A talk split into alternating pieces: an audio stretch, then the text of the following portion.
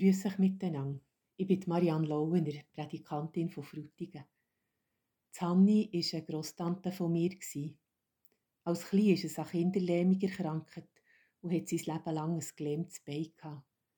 Sein Bruder, der Zimmermann war, hat ihm hölzige Krücken gemacht und mit denen war er unterwegs, bis es mit fast 85 gestorben ist. In die Schule haben die älteren Geschwister in einem Literwägeli mitgeführt. Und im Winter ist es durch die Woche bei einer Familie in der Nähe vom Schulhaus gewohnt, weil der Weg bei Schnee und Eis nicht zu bewältigen war.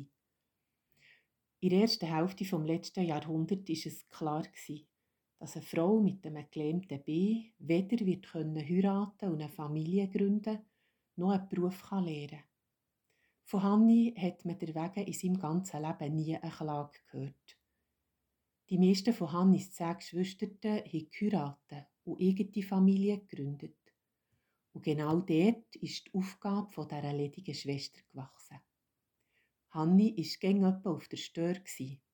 Man hat ihn geschätzt als Kummerzhilfe in den Häusern seiner Geschwistern.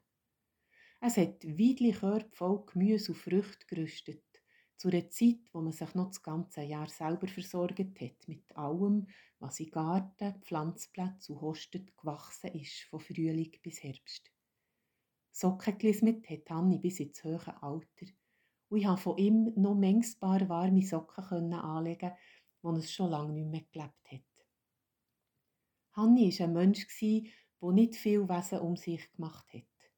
Für ihn war es ganz selbstverständlich, dass er der Familie von seinen Geschwistern und sogar auch noch der Generation von seinen Nichten und Neven ist helfen, wenn es ist nötig war.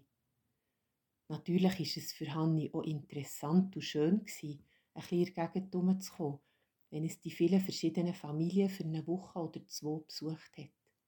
Es hätte ja selber nie hin können und ist darauf angewiesen gewesen, dass man ins Reichtum bringt.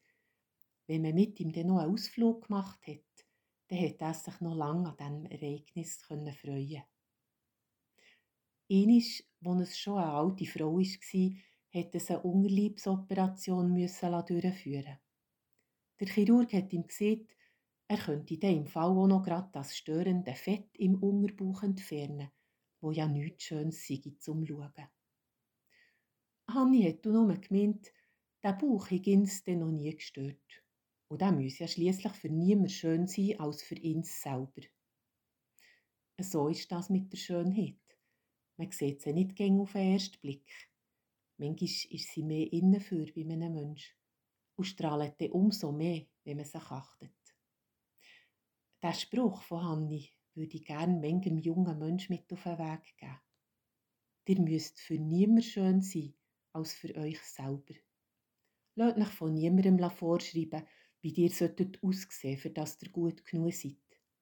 Ihr seid nämlich nicht nur gut genug, sondern von Geburt an einzigartig und wunderbar gemacht. So wie es im Psalm 139 steht. Du hast mich mit meinem Innersten geschaffen. Im Leib meiner Mutter hast du mich gebildet. Gott, ich danke dir dafür, dass du mich so wunderbar und einzigartig gemacht hast. Großartig ist alles, was du geschaffen hast. Das erkenne ich. Ich wünsche euch einen guten Tag und behüte Gott.